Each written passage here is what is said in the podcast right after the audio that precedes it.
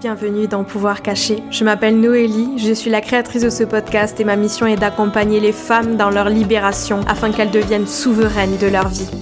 Pouvoir Caché est un podcast spirituel et sororal qui met en lumière la puissance du féminin. Alors ici, vous entendrez des partages autour de la spiritualité, du féminisme, d'ésotérisme, de guérison et bien plus encore le but étant de nous ouvrir à nos pouvoirs cachés et devenir souverains et souveraines de notre vie. Alors installe-toi confortablement et je te souhaite une merveilleuse écoute. Hello tout le monde, j'espère que vous allez bien, que vous passez un bel été, que vous passez un bon mois d'août, que vous arrivez à prendre du temps pour vous, pour vous faire du bien, vous reposer, vous régénérer avant la rentrée qui approche à grands pas, sans vouloir vous faire peur ou quoi que ce soit. Mais trop contente aujourd'hui de vous retrouver dans ce nouvel épisode, parce que c'est un épisode dans lequel je vais répondre aux questions que vous m'avez posées sur Instagram? J'avais mis une petite story avec une boîte à questions en expliquant que j'allais répondre aux questions dans un épisode de podcast, donc me voilà aujourd'hui pour répondre à ces fameuses questions. On va parler de spiritualité, de maternité, de manifestation, on va aussi parler de guérison de l'utérus, de comment euh, essayer de trouver un équilibre entre énergie masculine et énergie féminine dans le milieu euh, entrepreneurial surtout et, euh, et comment est-ce que j'inclus mon entourage dans mes pratiques spirituelles. Donc voilà, plein de petites questions ultra chouettes donc voilà, j'espère de tout mon cœur que cet épisode va vous plaire. Si jamais c'est le cas, n'hésitez pas à le partager sur les réseaux sociaux en m'identifiant pour que je puisse converser un petit peu avec vous. C'est toujours un plaisir de, de papoter, d'avoir vos retours à propos des différents épisodes de podcast. Donc euh, voilà, toujours trop cool. Et pensez aussi à le noter sur la plateforme d'écoute sur laquelle vous êtes en train d'écouter, c'est-à-dire Spotify ou Apple Podcast, qui sont les deux seules plateformes qui permettent de laisser un avis ou un petit commentaire pour soutenir le podcast. Trêve de blabla pour cette introduction, je vous laisse avec cet épisode et je vous souhaite une merveilleuse écoute. La première question à laquelle j'avais envie de répondre et que je trouvais euh, assez intéressante, c'est ne trouves-tu pas la spiritualité trop lassante avec un effet de mode? J'ai répondu vite fait euh, à cette question dans un de mes derniers posts sur Instagram.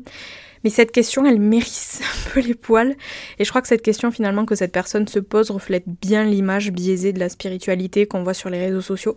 Je trouve ça juste terrible en fait et ça, ça m'effraie un petit peu. Mais euh, je pense que déjà la spiritualité, c'est pas se donner un style et dans la manière dont la question est posée, j'ai l'impression que euh, cette personne, sans pointer du doigt, sans juger quoi que ce soit, mais j'ai l'impression que cette personne a une vision de la spiritualité qui est un peu comme euh, un habit qu'on aurait acheté et dont on va se lasser. Euh, je pense que la spiritualité, avant tout, c'est être capable de s'émerveiller de tout c'est être capable de se sentir relié à plus grand que soi, à la partie sacrée, à la partie invisible qui nous entoure. En tout cas, c'est comme ça que moi je le définis. Je pense qu'on le définit chacun, chacune de manière différente parce que euh, y a autant de spiritualité qu'il y a d'êtres humains sur Terre.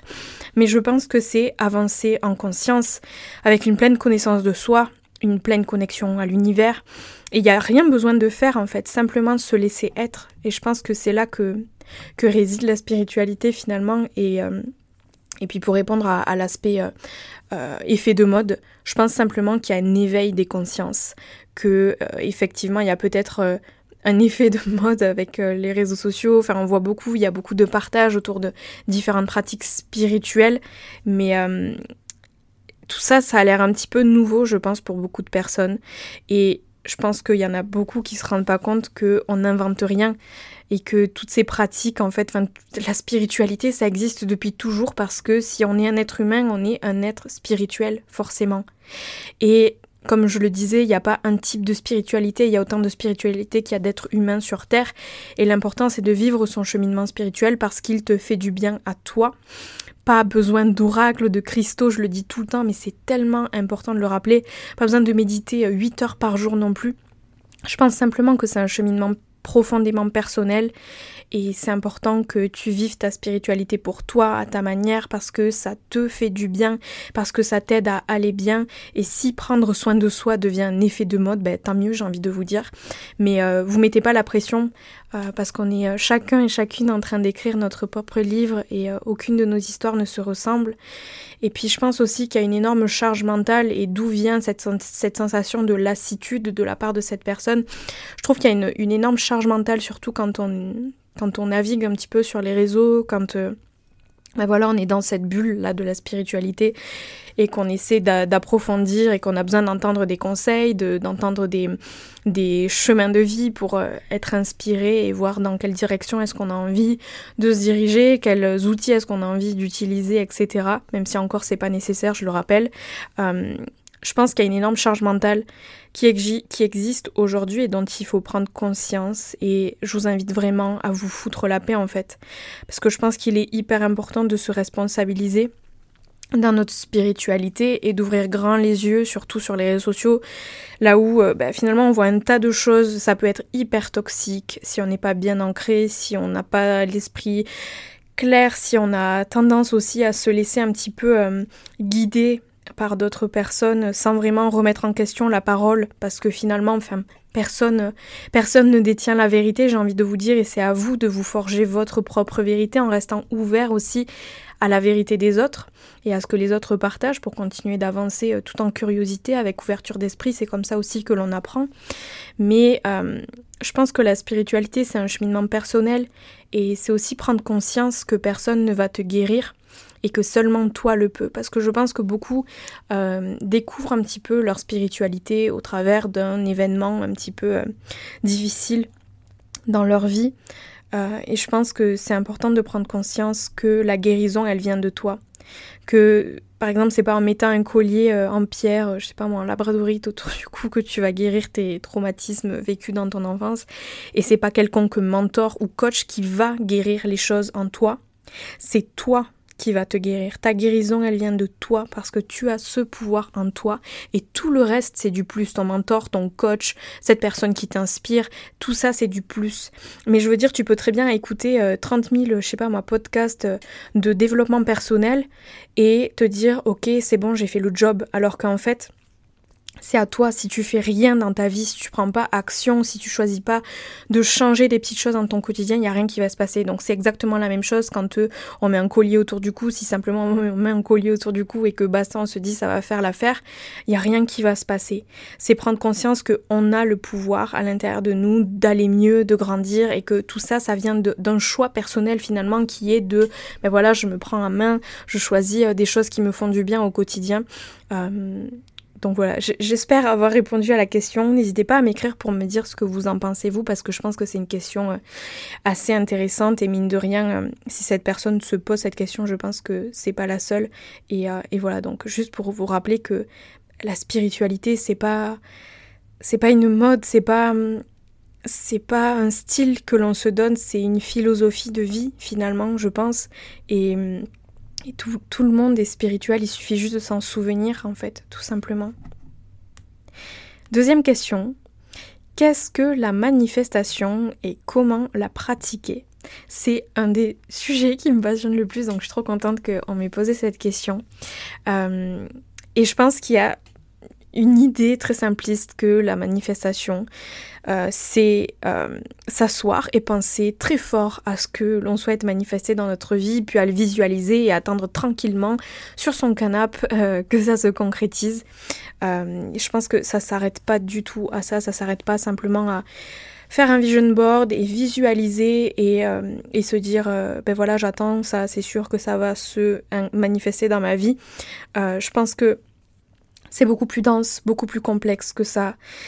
La manifestation, pour le définir assez simplement, c'est le fait d'utiliser le pouvoir de notre cerveau afin de changer notre réalité et de créer une réalité que l'on souhaite expérimenter c'est pas une pratique, c'est pour ça que je disais en fait, c'est pas, une pratique qu'on fait 15 minutes par jour euh, en mode vas-y, je vais m'asseoir, je vais visualiser et euh, basta, et le reste de la journée, je continue à avoir des, comportements qui soutiennent pas cette vision que j'ai.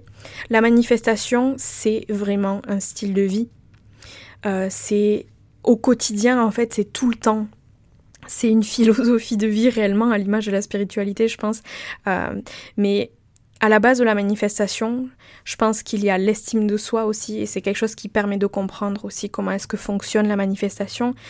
À la base, il y a l'estime de soi, il y a l'amour de soi, parce que si on se dit qu'on n'est pas assez ceci, pas assez cela pour manifester quelque chose, ou que tous les jours on jalouse la voisine euh, pour son, euh, je sais pas moi, pour sa voiture de rêve, ou parce qu'elle a un corps de folie alors qu'elle fait pas de sport et que toi ça fait euh, trois ans que tu te que tu te donnes à la salle et que tu vois pas de résultats ou ce genre de choses, ou qu'on a un discours négatif à propos de soi, ou alors qu'on se dit que on ne s'aime pas et, euh, on attend euh, de manifester un compagnon qui va nous aimer dans notre vie.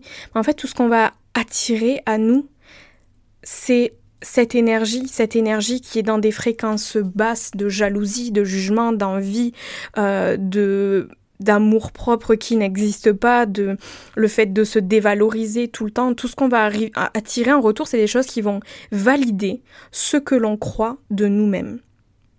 Donc c'est important, je pense, à la base de la manifestation, de travailler sur l'amour et l'estime de soi, travailler sur notre discours intérieur aussi. Euh, je pense que je vais dédier un épisode de podcast complet sur la manifestation parce que je me rends compte qu'il y a tellement de choses à dire et euh, et c'est dur. Enfin, je peux pas, je peux pas tout dire là dans cet épisode parce que le principe c'est de faire un Q&A et de d'ouvrir aussi euh, peut-être votre esprit en répondant assez, euh, de manière assez concise à cette question. Et, euh, peut-être, bon, c'est sûr, ok, je vais faire un autre épisode de podcast là où je vais approfondir les pratiques de manifestation parce que c'est. C'est tellement puissant, honnêtement, c'est un truc de malade. Donc, faudra que je vous fasse un épisode de podcast. Mais l'idée, et je veux que vous compreniez ça, c'est avec la manifestation, de créer une fréquence vibratoire dans le corps alignée avec ce que l'on souhaite manifester. Et vu que tout est énergie autour de nous, et que ce, ben, que l'on va attirer dans notre vie, ce sera sur la même fréquence vibratoire que ce que notre corps est en train d'émettre à l'univers. Par exemple, si euh, je visualise un scénario stressant, vous allez comprendre où est-ce que je veux en venir. Notre cerveau va réagir comme si ça c'était en train de se produire réellement. En fait, notre cerveau ne capte pas, il fait pas la différence, si vous voulez, entre ce qui est réellement en train de se passer et ce que l'on est en train de penser. Et il va réagir de la même façon. Donc, si par exemple, euh, je visualise un souvenir vraiment stressant, vraiment traumatisant, que je ressens vraiment ce que j'ai ressenti au moment où ce scénario est arrivé, mon cerveau va réagir comme si ça c'était en train de se produire réellement alors que je suis juste en train d'imaginer. Ton système nerveux, il va se préparer à ce qu'on appelle euh, la lutte ou la fuite et il va libérer les hormones du stress, c'est-à-dire le, cortisol ou encore l'adrénaline. Notre corps va battre plus vite, notre souffle va se raccourcir, notre tension artérielle va augmenter. Donc tout ça, c'est une réponse face à cette visualisation stressante, face à ce discours stressant à l'intérieur de nous.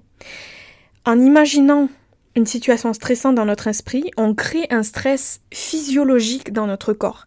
Et ça, c'est la vibration numéro 1. Donc la vibration basse, si on peut dire. En vibration numéro 2, c'est juste deux types de vibrations, juste pour distinguer mes exemples. Donc exemple numéro 2, si vous préférez.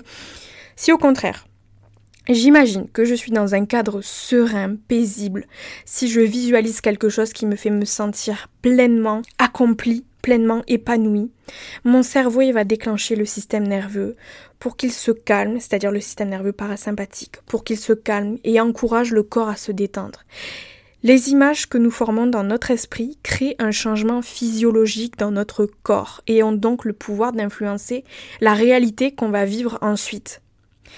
Donc quand on, se visualise en train d'avoir euh, les choses qu'on désire le plus, on crée un changement physiologique dans notre corps qui va modifier notre fréquence vibratoire énergétique et par conséquent déterminer ce qu'on va attirer dans notre vie. C'est un petit peu le même principe que la loi de l'attraction. L'idée c'est que le plus attire le plus et notre vibration énergétique est ce qui détermine ce qui se manifeste dans notre vie. Mais comme je vous disais euh, tout à l'heure, c'est un vrai style de vie, c'est être clair sur ce que l'on souhaite manifester, c'est faire un travail d'amour de soi, c'est faire un, travail aussi euh, par rapport à la jalousie, par rapport au jugement, par rapport à l'envie, c'est prendre conscience de votre valeur personnelle et croire fermement au fait que vous méritez les choses que vous souhaitez manifester.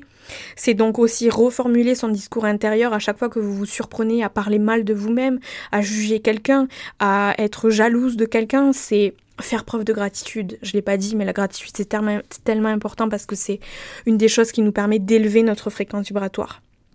En bref, c'est faire des choix sains dans notre vie. Euh, et, c'est prendre conscience vraiment que si je crois que je mérite pas de manifester ça, ou si je crois que je suis pas digne de l'amour de quelqu'un d'autre, ou si je suis pas euh, légitime pour, euh, je sais pas moi, avoir un business qui soit périn, qui soit abondant, ben, si t'y crois pas, il y a rien qui va se manifester. Et sauf que pour que tu y crois, il faut que tu ailles à la base de tes croyances limitantes qui t'empêchent d'y croire. Je sais pas si vous captez un petit peu le processus, donc c'est c'est vraiment dense. Euh, mais dites-moi si vous avez envie que je fasse un épisode plus détaillé. Je pense vraiment que je vais le faire parce que je crois que c'est un des sujets qui me passionne le plus et, euh, c'est ce, que, je partage euh, aux femmes que j'accompagne aussi, que ce soit un accompagnement en one-to-one ou c'est aussi une technique d'ailleurs. je vous spoil un petit peu. C'est une technique dans laquelle je vais guider pas à pas les femmes qui rejoindront mon coaching de groupe qui commence début octobre. Donc euh, si vous voulez être tenu au courant de l'ouverture de ce coaching de groupe, il y aura juste 10 places disponibles et c'est un coaching qui va durer deux mois. Euh, donc euh, n'hésitez pas à m'écrire sur Instagram, je vous donnerai toutes les infos en avant-première. Donc voilà pour cette question à propos de la manifestation, mais je pense que je vous ferai un autre épisode plus détaillé. donc voilà, bref. Troisième question, comment envisages-tu la maternité? Vaste question. c'est un autre sujet qui me passionne énormément, la maternité. Et euh, déjà pendant quelques temps, je me suis demandé si j'avais vraiment envie de devenir mère. Et j'ai pris conscience au fil des années que c'est quelque chose que j'ai pas envie de contrôler, du moins pour l'instant. Je crois que ça arrivera au moment où ça doit arriver et je crois aussi que j'ai réalisé que pour moi, ma maternité, je souhaite la vivre comme un plus dans ma vie.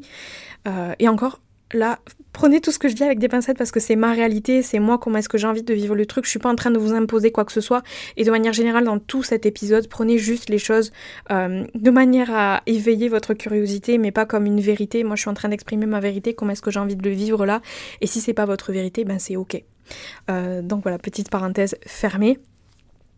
Euh, je disais quoi? Je disais que je crois que j'ai réalisé que ouais, j'ai envie de vivre ma maternité comme un plus dans ma vie, comme quelque chose qui vient s'ajouter, mais qui m'empêche pas de vivre euh, à 100%, de prendre mon sac à dos et de partir faire le tour du monde avec mes gosses.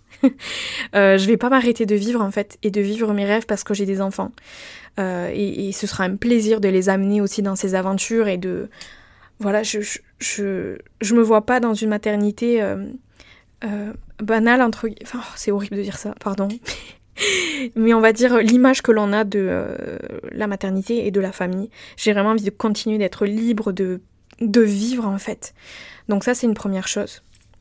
Ensuite, plus dans l'aspect euh, maternité, grossesse, tout ça, j'ai envie de vivre ce moment en conscience, forcément, en déconnexion, connecté à la nature, de manière naturelle et intuitive.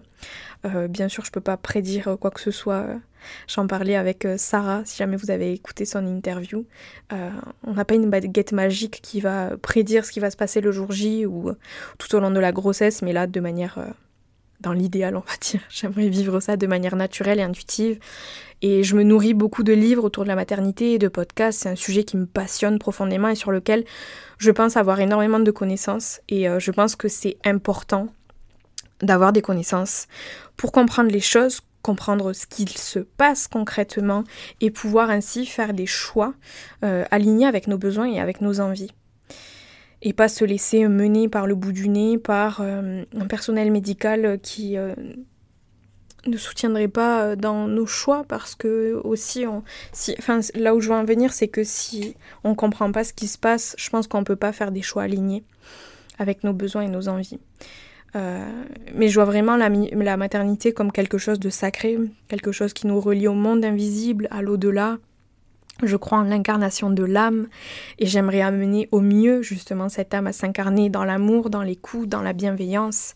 Et j'aimerais vraiment que ce moment ce soit vraiment un, moment sacré finalement, là où oui, euh, on accouche d'un enfant, mais on accouche aussi d'une nouvelle version de soi-même.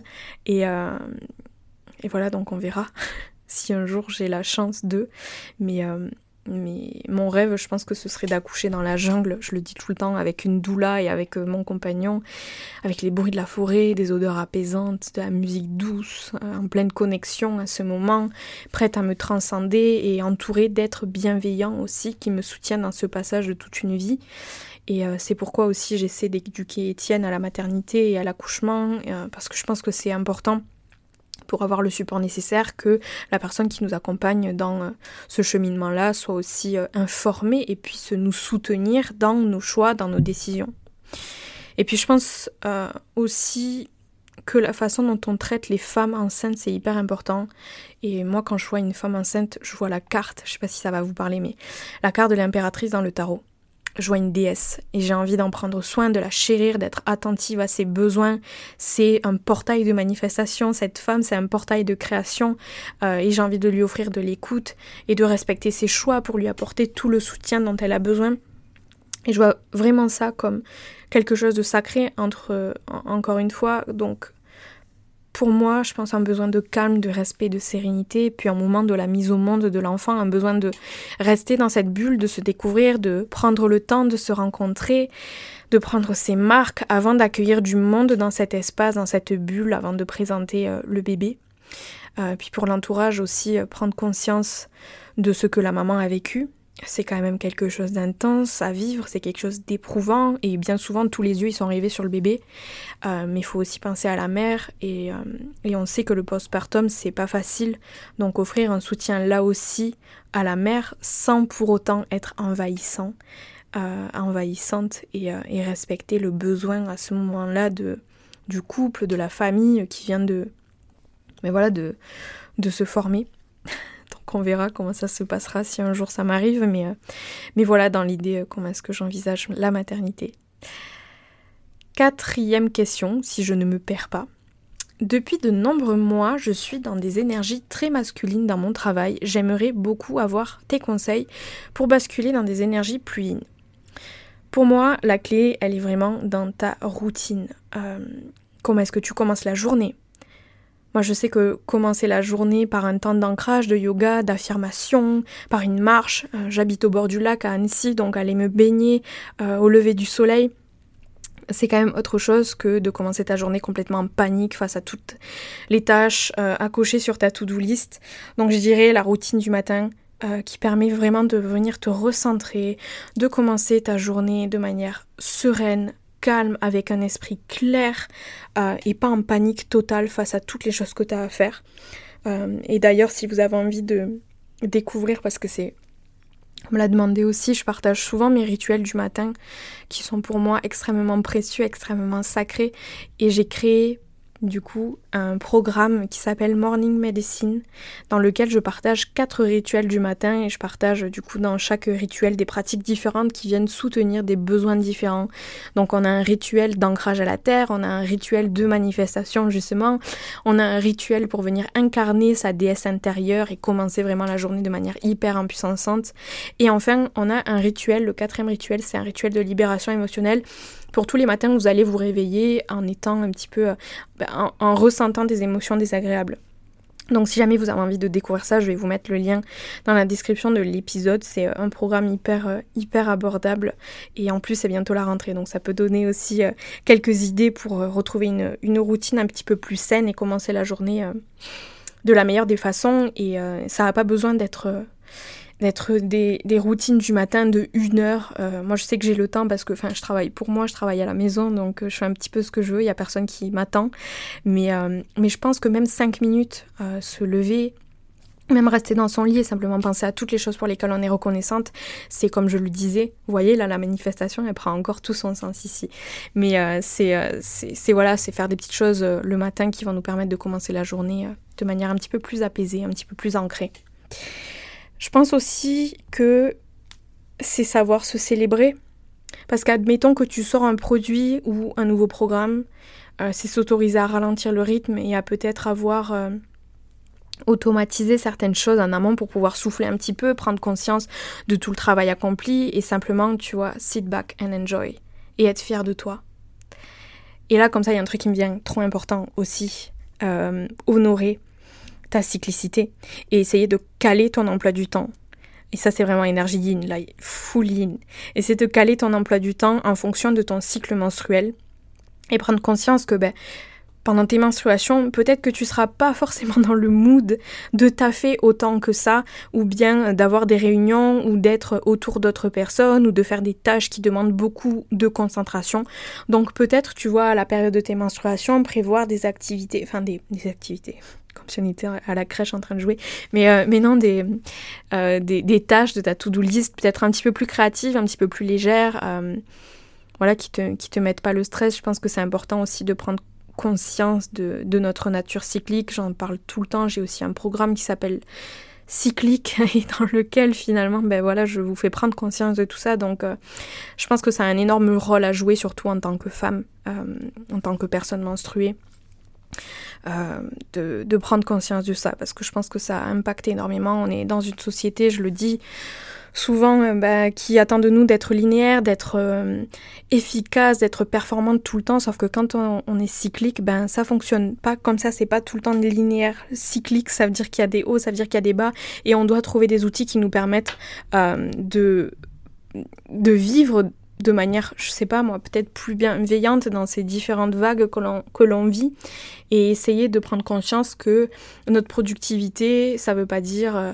euh, passer 12 heures devant l'écran, euh, essayer de travailler sur quelque chose alors qu'on n'a pas l'esprit clair et qu'on n'arrive pas à réfléchir. donc voilà. Quelque chose qui m'aide beaucoup aussi, c'est prendre des pauses de 10 minutes toutes les heures pour me, déconcentrer, pour me reconcentrer sur ma respiration, sur ma posture, peut-être mettre un petit peu de la musique, danser, venir shaker mon corps, c'est me recalibrer en fait, et surtout apaiser mon système nerveux en faisant quelque chose qui me ramène à moi, à comment je me sens là maintenant, de quoi est-ce que j'ai besoin. Euh, donc voilà, je pense que c'est aussi euh, apprendre à mettre du vide dans ton agenda pas vraiment du vide, mais, genre des, plages horaires, on va dire, de, de self-care dans ta semaine. Euh, et puis, peut-être euh, pour celles et ceux qui sont entrepreneurs, euh, je pense que vous n'avez pas quitté un emploi, on va dire, basique, là où on travaille de 9h à 17h ou je sais pas, là où on est dans un bureau, euh, pour vous retrouver à taffer 12 heures par jour derrière un écran et à pas prendre de pause, à travailler le week-end. Et sur ça, je vous conseille vraiment de lire La semaine de 4 heures de Timothy Ferris ou encore Atomic Habits euh, pour améliorer votre productivité justement.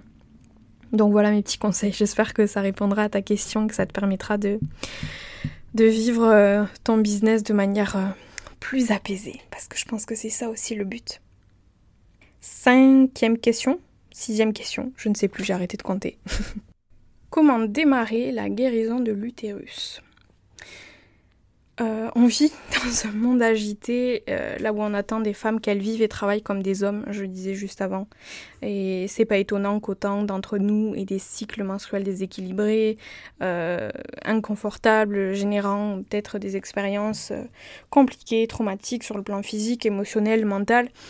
Et la guérison de l'utérus, ça ne veut pas dire non plus que votre utérus il est malade ou quoi que ce soit, pas besoin d'avoir euh, un utérus non plus, ça je le rappelle souvent parce que euh, son empreinte énergétique est là, c'est le siège du chakra sacré, donc il y a quand même quelque chose à travailler ici c'est prendre conscience, la guérison de l'utérus, que tous les jours aussi on vit des choses qui vont s'imprégner dans le corps, qui vont se cristalliser.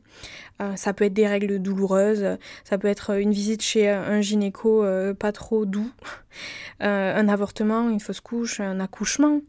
L'accouchement de soi aussi, une pénétration trop rapide peut-être, des mémoires ancestrales, transgénérationnelles, le fait de se forcer à faire l'amour, des violences sexuelles peut-être, le fait de se sentir abandonné ou rejeté. Bref, ça se manifeste de plusieurs façons. Et l'idée avec la guérison de l'utérus est de venir se reconnecter à cette zone du corps en tant que zone de pouvoir et non pas zone de souffrance.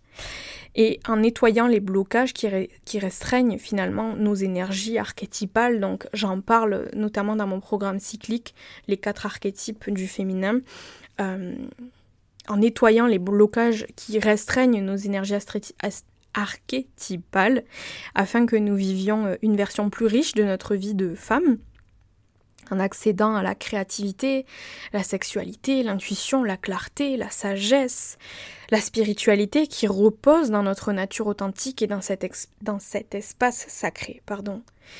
Et l'espace utérin, c'est aussi notre siège, le siège de notre sagesse profonde, c'est notre centre de pouvoir créatif, c'est là que nous donnons naissance à une nouvelle vie euh, ou à des nouvelles idées dans le monde. La vérité, c'est que l'accouchement ne se produit pas seulement sur le plan physique sous la forme d'un enfant. Je le dis très souvent, on fait tous l'expérience du processus de naissance sur un plan énergétique sous la forme d'un nouveau projet, d'une nouvelle entreprise, d'une nouvelle intention, euh, peut-être d'une nouvelle façon de vivre. Et si notre Shakti, l'énergie divinement féminine, ne circule pas librement, on manque de clarté, on manque de pouvoir. Euh, et c'est prendre conscience aussi que nos utérus sont des, portails directs qui permettent à l'esprit d'entrer dans le monde physique. En fait, c'est c'est un espace qui nous relie, je pense, au sacré autour de nous. Donc, pour répondre à ta question, finalement, après euh, tout ce blabla, pour commencer la guérison de l'utérus, je conseille de se faire accompagner. Euh, c'est une technique pour laquelle on se forme, c'est quelque chose qui est intense, qui est dense. Je pense pas que c'est quelque chose euh, qu'on fait tout seul dans son coin. Je pense qu'il y a vraiment un besoin d'être accompagné par la bonne personne aussi. Euh, mais déjà quelque chose qui peut être intéressant, ce serait de prendre part à des cercles de femmes euh, je trouve euh, cela très impuissant. Puis il y a des techniques de manifestation, de visualisation aussi, de shaking, de breathwork qui existent. Beaucoup de pratiques euh, chamaniques ancestrales finalement, issues d'Amérique du Sud aussi. Donc faites vos recherches en fonction de ce qui vous appelle, en fonction de vos besoins, en fonction des choses qui ont besoin d'être guéries et, et entourez-vous de personnes bienveillantes aussi. Avant-dernière question, Comment inclus-tu ton mari dans tes pratiques quotidiennes slash spiritualité? Ben, Très simplement, je ne l'inclus pas. je vis ma spiritualité pour moi et euh, je pense qu'à un certain niveau ça le touche aussi parce que bah, il voit ce que je fais, on en parle, je lui explique certaines choses. Euh, mais c'est vrai que lui, il a un esprit plutôt pragmatique, euh, très scientifique. Il a besoin d'avoir une explication à tout, des preuves, des études scientifiques qui viennent confirmer la théorie. donc, moi, je force pas. Je sais que certaines choses, on ne peut pas les expliquer, simplement les vivre et lorsqu'on se rend compte euh, que ça nous fait du bien et que ça marche, on prend conscience qu'on n'a pas besoin de pouvoir tout expliquer scientifiquement tout le temps. Après, je ne vais pas dire que c'est tous les jours facile, parce que bah, des fois on est en décalage forcément, et euh, c'est quelque chose sur lequel je, on travaille encore. Mais euh, c'est vrai que des fois, on est en décalage sur certaines manières de réagir face à une situation, par exemple, euh, dans la manière de faire attention à l'énergie que l'on dégage, prendre conscience de, euh, du fait que ça va impacter l'autre. donc voilà, des fois, c'est pas facile. Mais je me dis qu'on a chacun notre chemin à vivre et à expérimenter et qu'on peut pas imposer nos croyances aux autres. ça, c'est super important, on peut pas les changer, qu'il faut les laisser se découvrir et ne pas non plus pointer du doigt l'autre en mode bah moi je fais tout ça, moi je suis un être spirituel et toi regarde ce côté euh, tout le temps négatif, tout le temps te plaindre. J'exagère vraiment, mais, mais voilà, c'est, euh, je pense que c'est important de laisser l'autre vivre pour qui il est et en fonction de ses croyances et tout ça. Et euh, j'ai de la chance parce qu'il est quand même assez curieux, il est très ouvert d'esprit. donc ça amène quand même à des discussions assez intéressantes. Et puis moi j'aime bien être entourée de, de personnes pragmatique parce que ça me permet et pas, et pas forcément spirituel parce que ça me permet de rester terre à terre aussi donc euh, voilà dans mon entourage il n'y a pas que des personnes spirituelles et, euh, et rester terre à terre pour moi c'est important et ça permet aussi de pas faire du spiritual bypassing et euh, je pense que c'est aussi que c'est dans ces configurations-là qu'on apprend le plus quand on a des personnes qui n'ont pas les mêmes croyances que nous. Ça nous permet d'être ouvert d'esprit, de rester à l'écoute aussi de l'autre. Donc euh, voilà, je ne l'inclus pas. Et euh, des fois, il me voit tirer les cartes et je lui dis Tu veux que je te tire une carte? Il me dit non. Des fois, il me dit oui. Donc euh, voilà, c'est se laisser vivre chacun l'un et l'autre. Mais c'est vrai que c'est pas tous les jours facile. Et enfin, dernière question Comment mon entourage perçoit ce que je partage autour de sujets intimes? Honnêtement, je sais pas, parce que je ne demande pas et parce que je m'en fiche un peu. Euh, je pense que si je partage des choses intimes, c'est que je pense que ça peut avoir un impact et que je pense que c'est important aussi d'oser parler de choses intimes, peut-être un peu tabou, parce que pour moi, ça permet vraiment de se délester d'un poids. Et le poids du silence est très lourd à porter. Et pour moi, c'est important de parler, de partager pour que ça inspire les autres à faire de même. Euh, et euh, enfin, on le voit, toute la notion de tabou, de secret, ça amène rien de bon, à part des frustrations pour la personne qui porte tout ce silence. Donc pour moi, c'est important d'avoir ces, ces conversations autour de sujets intimes autour de sujets tabous peut-être et, euh, et, je vous invite fortement à trouver des personnes avec lesquelles vous êtes confortable afin d'avoir ces conversations peut-être un petit peu inconfortable justement. Mais, euh, mais moi, ça me tient énormément à cœur. Donc, euh, voilà, je sais pas comment, comment ils vivent ça. Et puis, je me pose pas vraiment la question. Des fois, je, je poste un truc sur Instagram, une story ou quoi, et je réalise que mon père va voir la story et je me dis, waouh. et puis finalement, je me dis, bah non, parce qu'en fait, c'est c'est ce qui me tient à cœur. Donc, euh, je vais pas arrêter le fait qu'il y ait des gens de ma famille euh, qui vont voir ce que je partage. Euh, c'est pas ça qui va m'arrêter de continuer à partager parce que si je partage certaines choses, c'est parce que ça me tient à cœur et parce que je pense que ça peut avoir un réel impact aussi pour les personnes qui vont être ouvertes à recevoir l'information. Donc voilà, c'est tout pour cet épisode. J'espère du fond du cœur qu'il vous a plu. J'ai pris beaucoup de plaisir à l'enregistrer en tout cas. Et ça m'a donné plein d'idées pour d'autres épisodes euh, qui seront publiés, je pense, à la rentrée au mois de septembre. Donc euh, voilà, merci infiniment pour votre soutien, pour votre écoute. Pensez à partager, pensez à m'écrire pour me donner votre avis sur certaines thématiques que peut-être j'ai abordées et que vous avez envie d'approfondir avec moi. C'est toujours un plaisir de, papoter avec vous. Et euh, si jamais vous avez des questions par rapport à quoi que ce soit, je vais essayer de mettre le plus de choses possibles que j'ai mentionnées dans cet épisode dans le lien de description de l'épisode. Donc n'hésitez pas à aller jeter un coup d'œil. Voilà, c'est tout pour moi et je vous dis à la semaine prochaine ou peut-être à la semaine d'après. Sais pas, vu que je ralentis le rythme cet été, pour un nouvel épisode. Ciao ciao